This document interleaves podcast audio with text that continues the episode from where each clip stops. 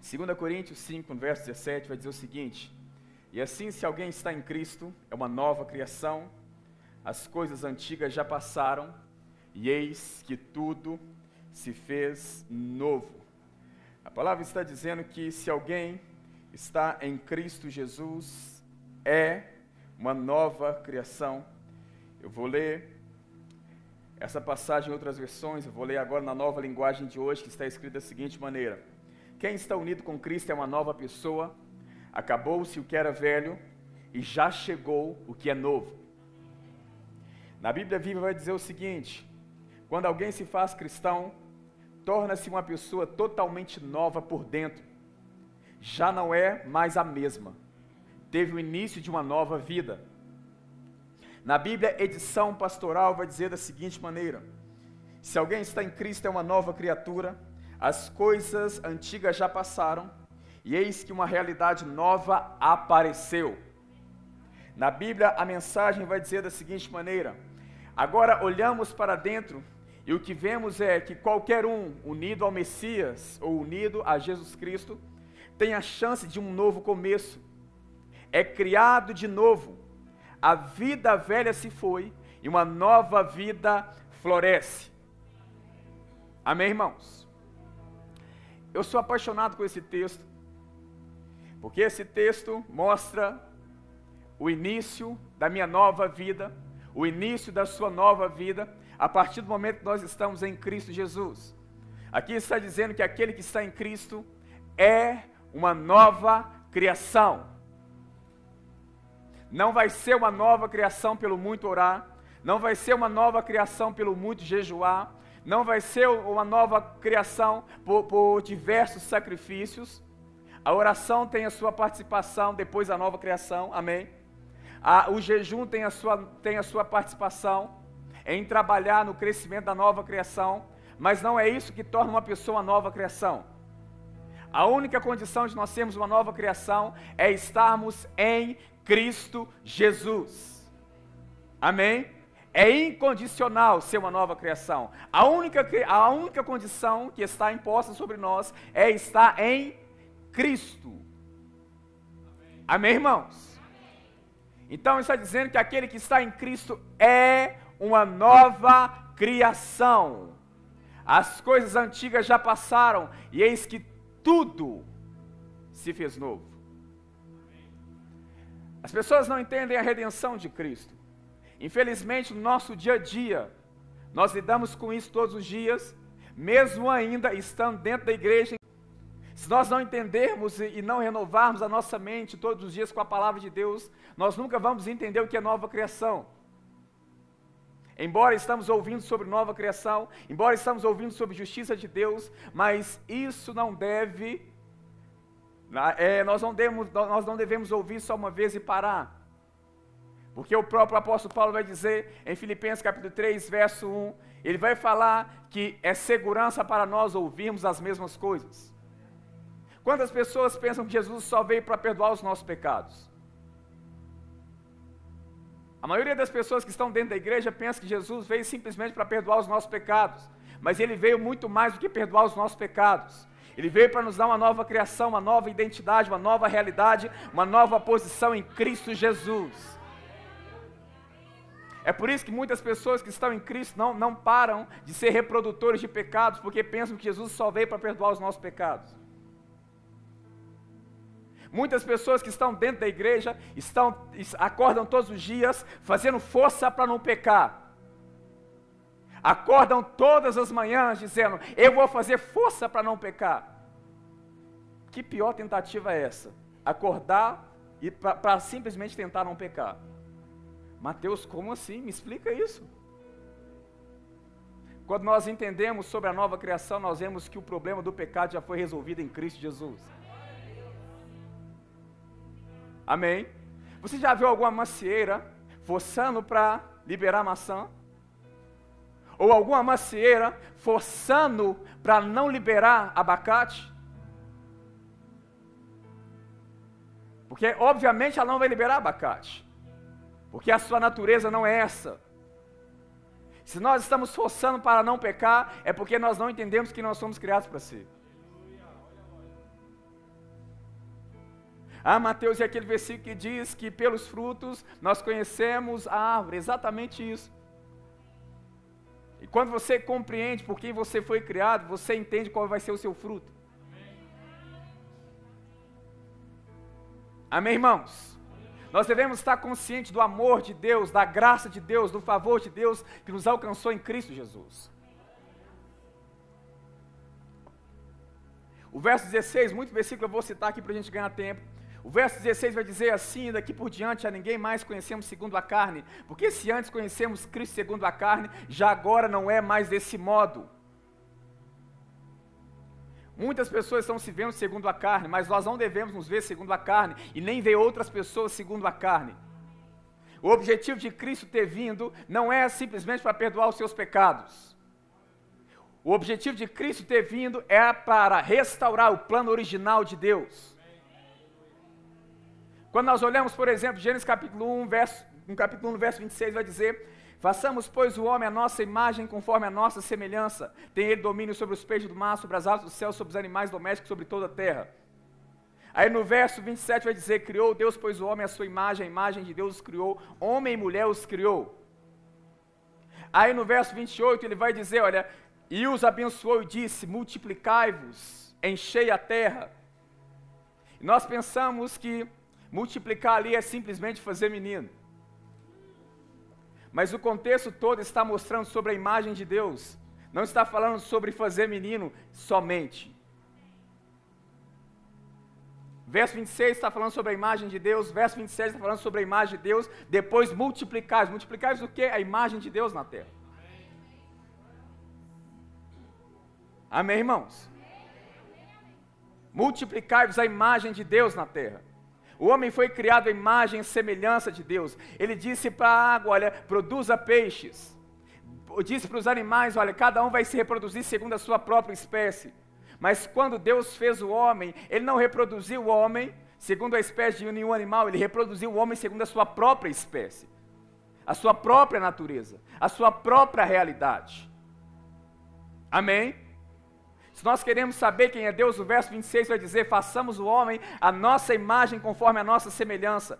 Naquele momento, Deus não só estava revelando a imagem do homem, mas ele estava revelando a si próprio através do homem. Ele está dizendo: olha, o homem é minha imagem, o homem é minha semelhança. O homem é criado de primeira classe. Todos os animais, tudo foi criado aqui na terra, mas nós somos criados lá no céu. Nós somos seres celestiais. Amém? E depois no verso 7 do capítulo 2, Deus soprou no homem o fôlego de vida. Deus liberou aquilo que estava dentro dele, a imagem dele foi para o corpo do homem. Ou seja, a imagem visível do Deus invisível. Amém, irmãos? E quando o homem peca, Deus diz para o homem: Olha, se você comer da árvore do conhecimento do bem e do mal, você vai morrer. Você pode comer de todas as árvores do jardim, mas não, não comerás a árvore do conhecimento do bem e do mal, porque no dia que dela comer, certamente morrerás.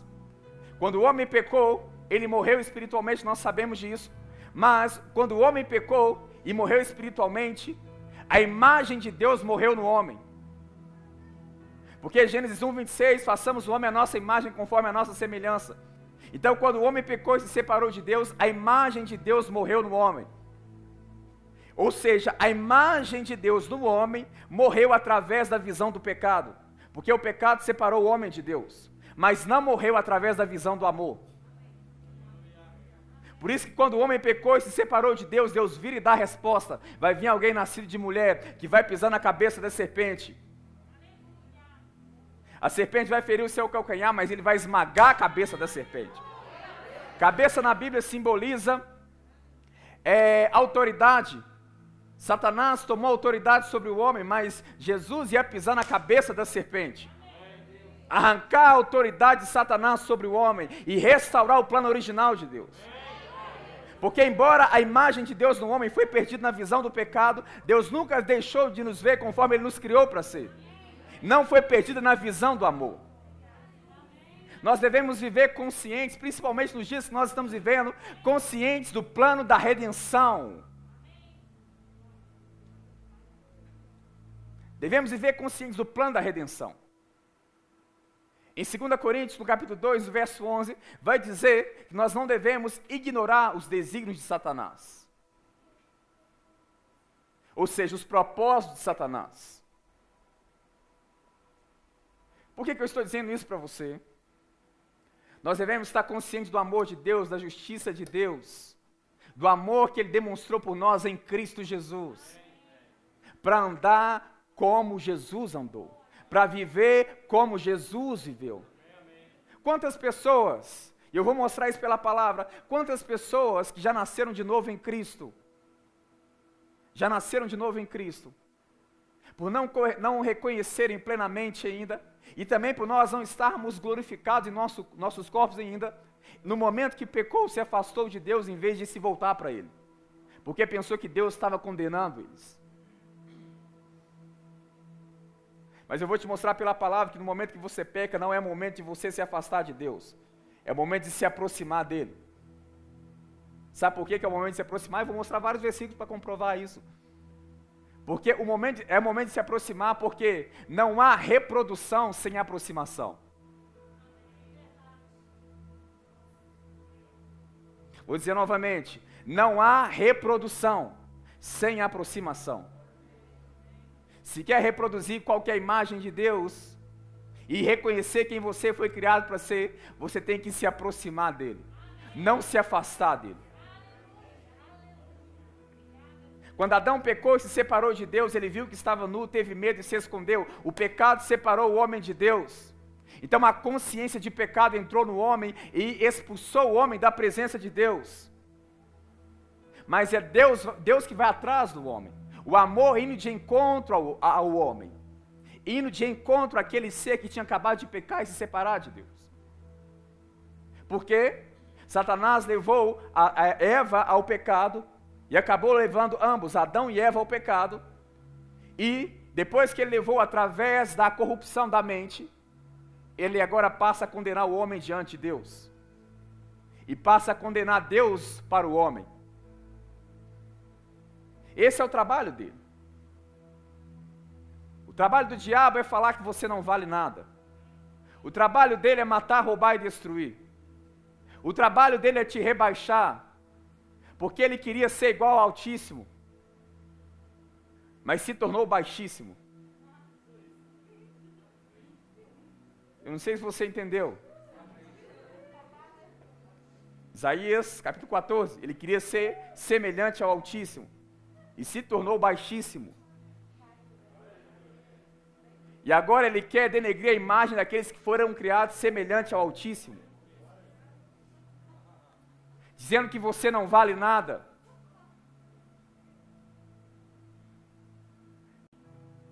Por que, que você não levanta todos os dias dizendo, Pai, obrigado que eu sou amado, eu sou perdoado, eu sou aceito?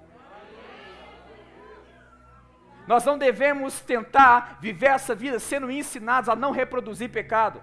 Nós devemos aprender a viver como filho. Porque se eu me ocupar em compreender o que eu fui criado para ser, eu não vou ter, eu não vou ter tempo para o pecado. Eu vou estar ocupado demais com ele para pensar nessas coisas. Devemos desenvolver uma consciência de justiça, de santidade, de pureza, não no que nós fizemos, mas no, mas no que ele fez por nós. Não mais vivo eu, mas Cristo vive em mim. O viver que vivo na carne, eu vivo pela fé no Filho de Deus, que se, me amou e a si mesmo se entregou por mim. Em outras palavras, eu não vivo tentando ser aceito na carne, não vivo tentando fazer algo para ser aceito, não, eu sou aceito. Eu sou justificado, eu sou puro.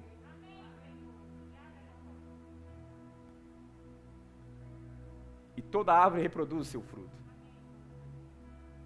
Se eu entender que tipo de árvore eu sou, eu já vou saber que tipo de fruto eu vou reproduzir. Assim, se alguém está em Cristo, é uma nova criação, as coisas antigas já passaram, e eis que tudo se fez novo. Abra comigo em 2 Coríntios, no capítulo 10. Vou mostrar para você qual é o tipo de batalha que nós temos. Presta atenção, olha. Ele é o vencedor, meu super-herói, que me deu uma nova vida, uma nova realidade, uma nova posição.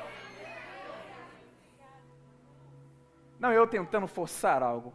O problema do pecado já foi vencido em Cristo Jesus. 2 Coríntios, no capítulo 10, o verso 4, vai dizer o seguinte, verso 3: Porque, embora andando na carne, não militamos ou não lutamos segundo a carne, porque as armas da nossa milícia não são carnais e sim poderosas em Deus para destruir fortalezas, anulando nós sofismas e toda altivez que se levante contra o conhecimento de Deus, levando cativo todo o pensamento à obediência de Cristo. Em 2 Coríntios, eu vou unir as duas passagens para a gente ganhar tempo. Em 2 Coríntios, aí no capítulo 11, no verso 3, vai dizer: Mas receio que, assim como a serpente enganou Eva com a sua astúcia, assim também seja corrompida a vossa mente, e se aparte da simplicidade e pureza devida a Cristo. Olha o que, que Paulo está dizendo. Ele vai dizer aqui que, embora nós estamos andando na carne, vivendo nesse corpo, nós não lutamos, não militamos segundo a carne. As armas da nossa milícia, da nossa luta, não são carnais, mas são poderosas em Deus. E quais são essas armas? Romanos capítulo 1, verso 16, verso 17, porque eu não me envergonho do Evangelho, porque é o poder de Deus, para a salvação de todo aquele que crê, do primeiro do judeu e também do grego, visto que a justiça de Deus se revela no Evangelho de fé em fé, como está escrito, o justo viverá por meio da fé. Então o poder está no Evangelho. As armas da nossa milícia não são carnais, mas são poderosas em Deus para destruir fortalezas o que é fortaleza? Fortaleza é um sistema de pensamentos gerado pelo diabo, pelo inimigo, para tentar nos separar daquilo que Deus nos criou para ser. É como edificar uma parede, edificar um castelo, edificar, levantar um muro. E sabe qual é o objetivo de Satanás? Ao levantar essa parede, ele levanta essa parede, Deus está aqui, ele edifica essa parede entre nós e Deus, e acaba nos impedindo de conhecer quem é Deus, de conhecer obviamente, que nós somos criados para ser. Porque existe uma parede que se levantou através de fortalezas, altivez, pensamentos errados. Aí mostra qual que é o ataque do diabo. O trabalho dele é trabalhar na mente das pessoas. Porque ele sabe que ele não tem acesso ao seu espírito, você é uma nova criação, tem uma nova realidade. Isso aconteceu no seu espírito, não aconteceu na sua mente não aconteceu no seu corpo, aconteceu no seu espírito. Olhamos para dentro e que vemos que qualquer um unido ao Messias, unido a Jesus Cristo, é uma pessoa totalmente nova por dentro. Uma nova realidade apareceu, teve uma chance de um novo começo. Então presta atenção, ele não tem acesso ao seu espírito. No Antigo, no Antigo Testamento ele não tinha acesso aos santos santos. Qualquer pessoa que tivesse acesso aos santos santos, a não ser o sumo sacerdote, morreria instantaneamente. Na nova aliança, o nosso espírito é o santo santos. Jesus é o nosso sumo sacerdote, só ele tem acesso ao nosso espírito. Por isso Satanás não tem acesso ao nosso espírito.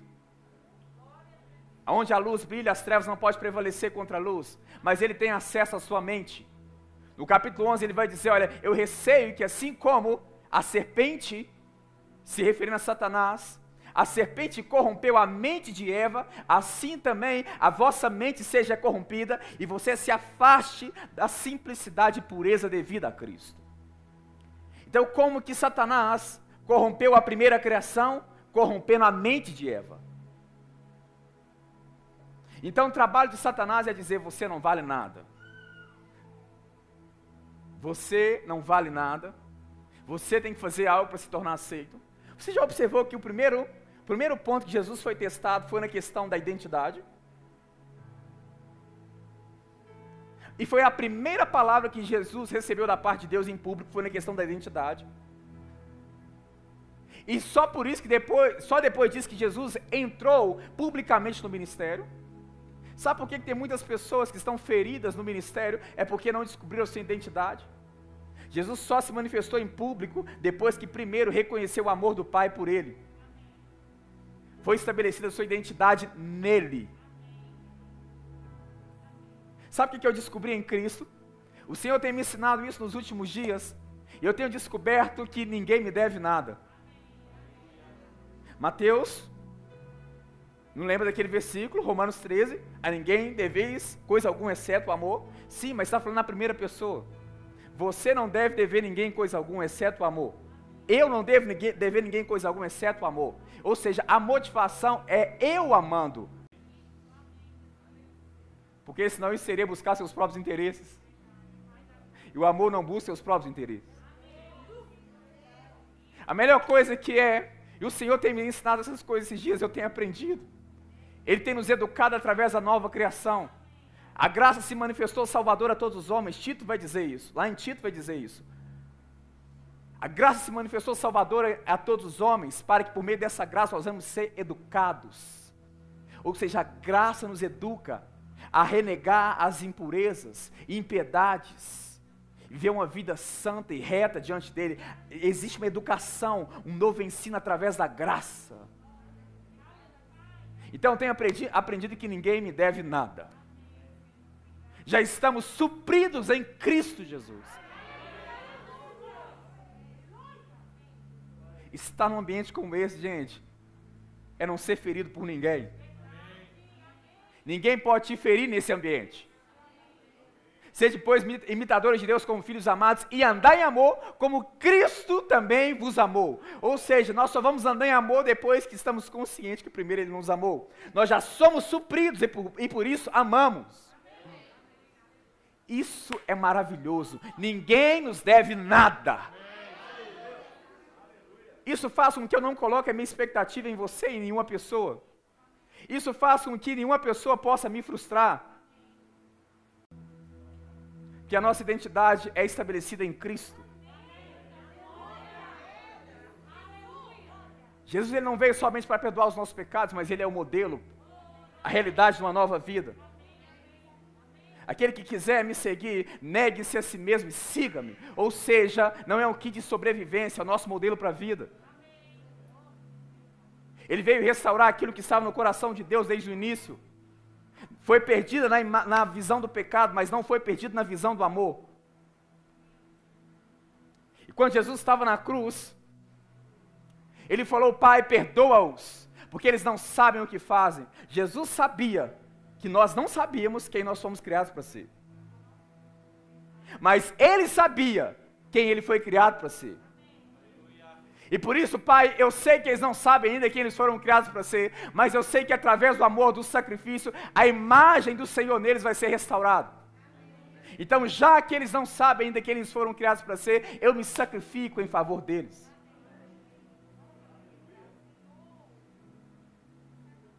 Isso, não, isso nos ajuda a quando Jesus falou: olha, quando alguém te perseguir, vai orar pela pessoa. Não vai amaldiçoar, falar para os outros, não, ligar para o pastor, pastor, estão falando mal de mim. Isso nos capacita a orar, a amar, não sair aí por aí falando. Na lei era olho por olho, dente por dente. Jesus falou: olha, se alguém te bater uma face, dá outra. Se alguém te pedir para andar uma milha, anda mais. Se alguém te perseguir, se alegre.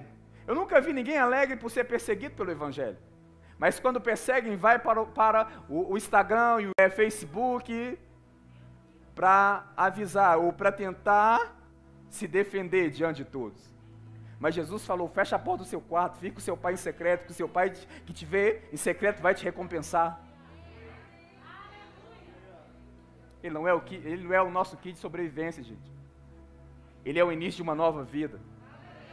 Ele está falando sobre uma nova criação, uma nova identidade, uma nova realidade, uma nova posição. Jesus não tinha identidade bagunçada. Na noite em que foi traído, ele partiu o pão.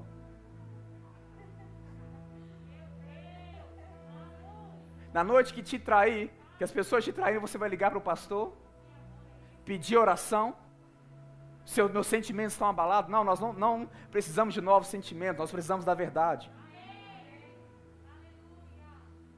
Precisamos reconhecer quem nós somos criados para ser. Não simplesmente ligar para o pastor e falar, alguém está me machucando, pessoas me fez isso, fez aquilo. As armas da nossa milícia não são carnais, são poderosas em Deus para destruir fortaleza, levando nós cativo à obediência, todo pensamento à obediência de Cristo. Essas fortalezas se levantam contra o entendimento. O entendimento de Deus, qual é o entendimento de Deus? É Cristo Jesus. 2 Coríntios capítulo 4, verso 4, porque Satanás, o Deus desse século, cegou os olhos do entendimento dos incrédulos para que não lhes resplandeça a luz do Evangelho Aí ele vai dizer no verso 5: Porque nós não pregamos a nós mesmos, mas nós pregamos a Cristo, e nós somos servos de Cristo. Porque Deus mesmo disse: Das trevas resplandecerá a luz, Ele mesmo resplandeceu em nosso coração, para a iluminação do conhecimento de Deus na face de Cristo. Ou seja, o conhecimento de Deus foi manifestado na face de Cristo.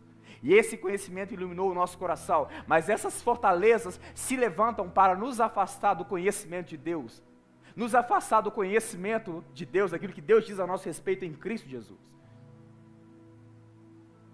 Isso aqui não para, gente. Aqui diz que Satanás faz hoje da mesma forma que fez com, com, com Eva lá no início. E foi dessa maneira que corrompeu o plano original de Deus.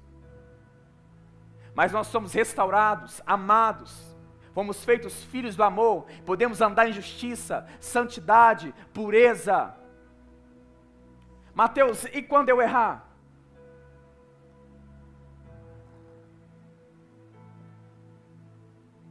Antes eu não entendia o que, que significava a redenção, o Evangelho. A maior parte daquilo que eu ouvi no passado era que Jesus veio por causa, simplesmente por causa do meu pecado. Que foi o meu pecado que matou Jesus. Não é bem assim.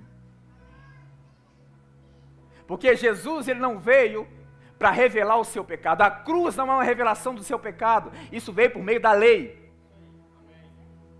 A cruz é a revelação do amor de Deus por você. A cruz é a manifestação do amor de Deus por você. Sim, eu sei que ele teve que se entregar pelos nossos pecados. Em Romanos capítulo 4 vai dizer a respeito disso. Que ele se, ele se entregou por causa das nossas transgressões, mas ele ressuscitou para a nossa justificação. Mas o que o motivou a se entregar por nossas transgressões foi o amor. Porque Deus prova o seu amor para conosco pelo fato de Cristo ter morrido por nós quando ainda nós éramos pecadores. Logo, muito mais agora, sendo justificados, somos salvos da ira por causa do sangue de Jesus Cristo. Então presta atenção, a cruz não é uma revelação do seu pecado, é uma revelação da sua identidade revelação do, do, do amor dele por você, do valor que você tem para ele. Presta atenção, estar consciente da redenção vai nos livrar da condenação do diabo. Efésios capítulo 6 vai dizer: um dos acessórios da armadura é o capacete da salvação, renovando a nossa mente com a palavra de Deus, porque é lá que Satanás tem acesso. E muitas vezes nós podemos às vezes estar no momento santo, né? Na presença do Senhor, desfrutando da presença dele. Podemos estar num culto, ou dentro do nosso quarto buscando o Senhor, ou andando por aí, no carro, ou em qualquer outro lugar, andando bem com o Senhor, somos santos, justos, perdoados, somos amados pelo Pai, e de repente começa a vir pensamentos de algo que nós já fomos perdoados, ou pensamentos que não estão em linha com a palavra de Deus, e nós começamos a sentir mal. Ah, se eu fosse assim, se eu fosse tão assim igual a Bíblia está dizendo, eu não estaria pensando dessa maneira. Ah, se Deus tivesse me perdoado, eu não estaria pensando dessa maneira. E nós começamos a sentir assim, sentir assim. E nós queremos oração. Nesse momento que você precisa não é de oração, é da verdade. Não é de oração que você precisa, é da verdade. Agora deixa eu fazer uma pergunta. Quando vem esse tipo de pensamento em você, você observa que no seu coração não concorda com isso? Isso prova que isso não é você. Então por que nós vamos ficar crendo naquilo que não é verdade? Você sabia que nem todo tipo de pensamento que vem à sua mente é você pensando? Pensamentos que vêm à nossa mente, vêm pensamentos malignos, pensamentos fora da palavra, pensamentos daquilo que nós passamos durante a nossa vida nessa terra. E nós aceitamos aquilo como verdade. E muitas pessoas sinceras chegam diante de Deus, Pai, eu sou um miserável, eu sou um pecador, eu sou isso, eu sou aquilo, porque a sua mente está assim. Mas está contrariando o seu coração, isso prova que não é você.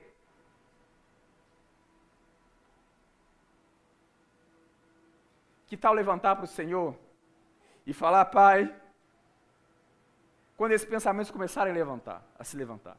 Pai, obrigado porque eu creio que eu sou perdoado. Eu creio que eu sou amado. Eu creio que eu sou justificado, Pai. O Senhor demonstrou o seu amor por mim quando eu ainda era um pecador. A, a, ima, a, a, imagem do Senhor em mim foi perdida através do pecado, mas não foi perdida na visão do amor. E Cristo é o amor que foi entregue por todos os homens. Você se entregou por mim eu estou tão grato que o sangue está falando coisas melhores a meu respeito. E aonde está o diabo com isso? Porque ele vem corromper a nossa mente. E nós aceitamos aquilo como verdade. Preste atenção, às vezes tem alguns pensamentos em sua mente, de algo que aconteceu no, no passado, antes de você nascer de novo, ou de algo que você já, já esteve diante do Senhor, já recebeu o perdão da parte dele. E deixa eu te fazer uma pergunta: se você pudesse fazer diferente, você faria? Faria, gente? Claro que faria. Mas não tem como nós mudarmos o nosso passado. Então, só de nós pensarmos que nós faríamos diferente, isso prova que não é você. Então, por que nós aceitamos isso como verdade?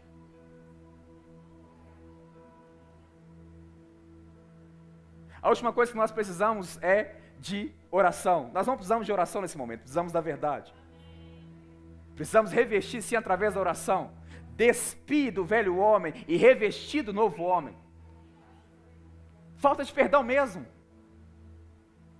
Pai, até então eu não era nascido de novo, ou não conhecia a verdade como o Senhor está me apresentando através da palavra, e eu acostumava, pai, eu era acostumado a não liberar perdão para as pessoas, a ser raivoso, andar em ira, discórdia, falar mal das pessoas, mas eu estou aqui para me despindo dessas coisas. Eu sei que eu não fui criado para isso, não é, não é essa maneira que o Senhor me vê. O Senhor me vê como alguém com longanimidade, com amor, com paz, e é isso que eu sou. Estou me revestindo desse novo homem, criado à imagem de Deus, em justiça e retidão procedentes da verdade. Você fica assim sozinho com Ele. Porque quando você fala a verdade, a verdade tem o poder de renovar sua mente e renova suas ações. Mas se nós chegarmos diante do Senhor, tentando se sacrificar, ah, eu não valo nada, ah, eu sou assim mesmo, ah, aquilo outro, nós nunca vamos viver a nova criação. Nós devemos viver pela fé no Filho de Deus. Que a si mesmo se entregou por nós, até no que diz respeito ao pecado. Eu não vou abrir, vou citar para a gente ganhar tempo.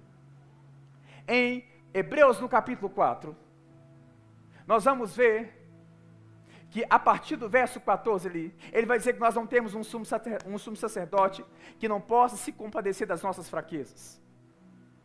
Mas nós temos a Jesus Cristo, nós devemos permanecer firme com a nossa confissão.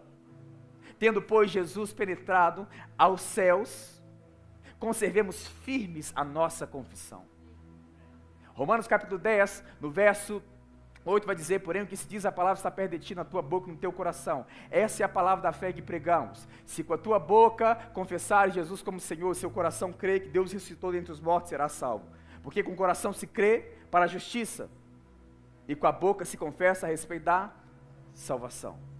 Então, a confissão me trouxe a justiça, a santificação, a salvação. O fim da lei é Cristo para a justiça de todo aquele que nele crê. Eu sou amado nele, eu sou aceito nele, eu sou puro nele, eu sou justificado nele. Ele está falando, retenha firme a vossa confissão. Porque o sumo sacerdote penetrou aos céus, ao santo do santo celestial, apresentando o seu próprio sangue. Ele era o sumo sacerdote, ao mesmo tempo era o próprio sacrifício. Ele, ele entrou lá, ele vai dizer: olha, nós não temos um sumo sacerdote que não possa compadecer das nossas fraquezas, Antes foi ele tentado em todas as coisas, a nossa semelhança, porém sem pecado. Aí ele vai dizer: acheguemos confiadamente junto ao trono da graça, a fim de recebermos graça e misericórdia em ocasião oportuna. Eu não sei se você parou para prestar atenção nesse versículo. Porque o Satanás, sabe o que eu já observei? Satanás expõe as nossas fraquezas, traz pensamentos em nossa mente, e com aquilo nós ficamos presos no pecado, ou começamos a reproduzir pecado, e depois ele nos condena por causa daquilo, e ainda coloca a culpa em Deus, falando que é Deus que está nos condenando. Agora, olha a mensagem bíblica. O sumo sacerdote penetrou os céus, conserve firme a vossa confissão. Nós não temos um sumo sacerdote que não possa compadecer das nossas fraquezas. Antes foi ele tentado em todas as coisas, porém sem pecado. Então, nesse contexto de tentação, ele diz: achegai-vos. Achegar é diferente do que aconteceu com Adão. Adão pecou, viu que estava nu, teve medo e se escondeu. A imagem de Deus no homem foi perdida através do pecado, por isso que ele se escondeu de Deus. Mas na nova aliança, mesmo quando eu pequei, Ele manda eu se aproximar dele. Agora, achegai-vos confiadamente junto ao trono da. Quando lembramos de trono, lembramos de juízo. Trono, juiz. Como que eu apresento, como que eu achego diante do Senhor com confiança, se o salário do pecado é a morte, uma vez que eu pequei, ou eu errei alguma área na minha caminhada com o Senhor, como que eu vou a me chegar com confiança diante dele? Se o pecado tira a confiança, gente. Ele, gente, olha, o sumo sacerdote, ele foi tentado em todas as coisas, porém sem pecado, viu? Ele está sentado à direita de Deus hoje. Quando você errou, ele não deixou de te ver conforme você foi criado para si. Não há reprodução sem aproximação. Para você voltar a reproduzir a nova criação, se aproxime com confiança. Se aproxime com confiança dele.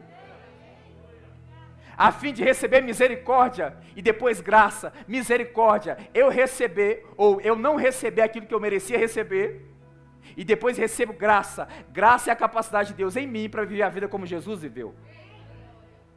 Primeiro eu não recebo aquilo que eu deveria receber. E através dessa misericórdia, Ele entra com a sua graça, me dá capacidade para viver segundo esse sumo sacerdote, que foi tentado em todas as coisas, porém sem pecado. Por isso podemos reter firme a nossa confissão. Não há reprodução sem aproximação. Os discípulos chegaram para Jesus: Olha, até quantas vezes o meu irmão pecar contra mim, eu tenho que perdoá-lo. No capítulo 17, Lucas, Jesus vai falar: olha, se for sete vezes, perdoa sete. Aí os discípulos falou, Pedro falou, aumenta a minha fé.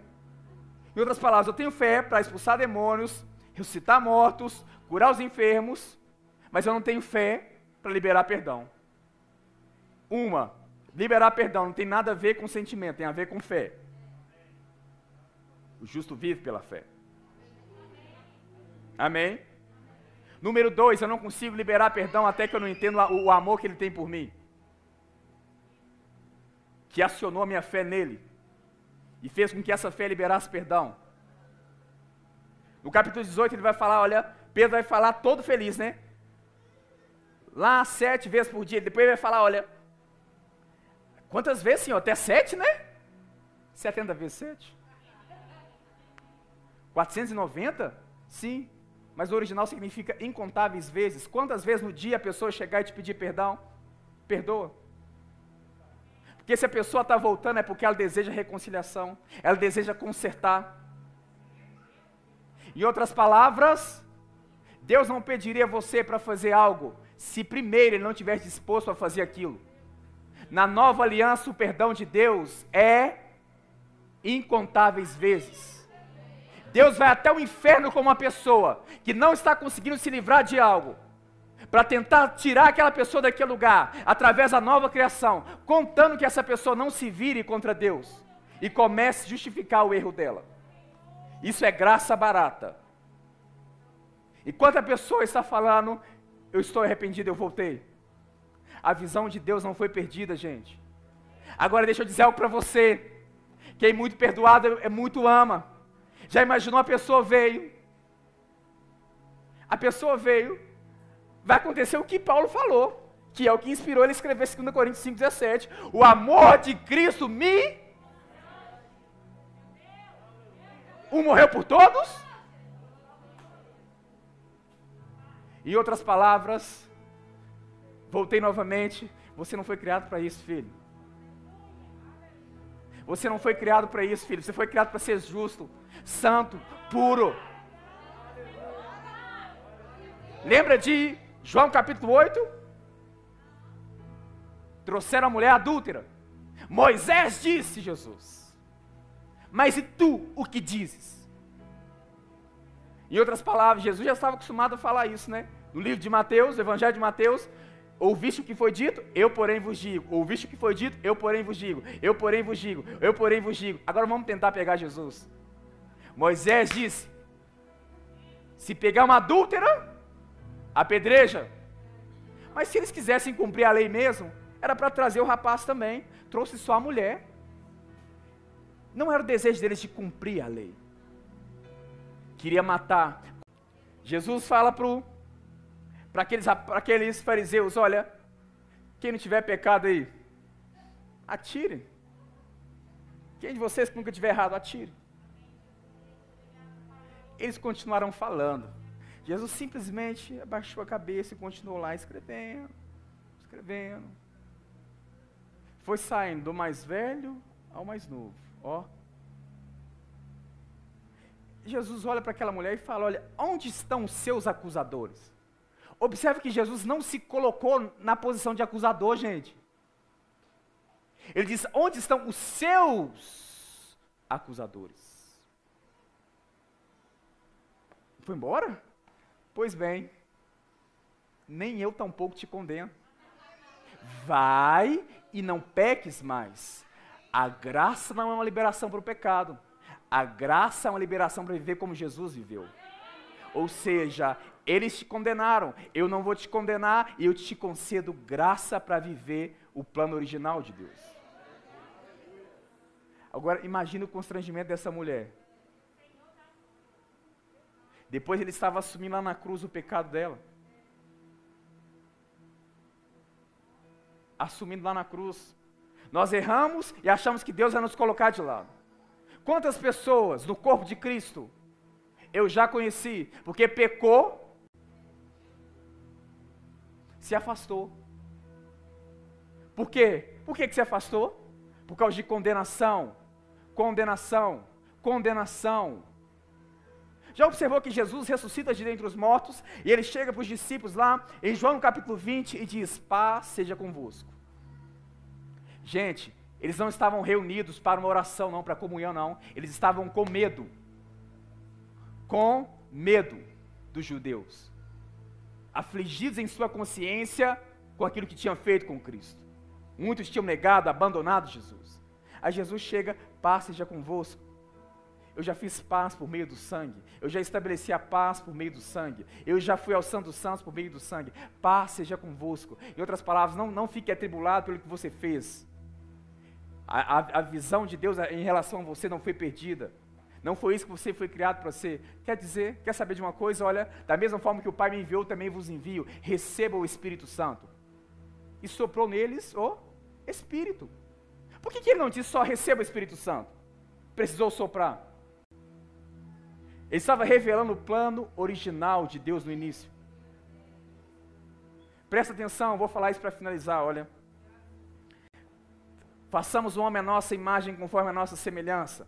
No capítulo 2, verso 7, soprou nele fôlego de vida, soprou nele a imagem de Deus. O espírito humano, criado à imagem e semelhança de Deus, veio para aquele corpo. Em outras palavras, Jesus ressuscita, depois do seu sacrifício, o sangue está falando coisas maiores. ele sopra nos discípulos o Espírito, como se o pecado nunca tivesse existido. Porque o momento do sopro na, na primeira criação foi quando o pecado nunca tinha existido. E agora ele sopra novamente para restaurar o plano original de Deus, como se o pecado nunca tivesse existido. Vou falar isso aqui, estou. Agora vou terminar mesmo, eu creio que isso vai te ajudar. Ontem eu estava com um cliente, na verdade é mais do que um cliente para mim, se tornou um grande amigo.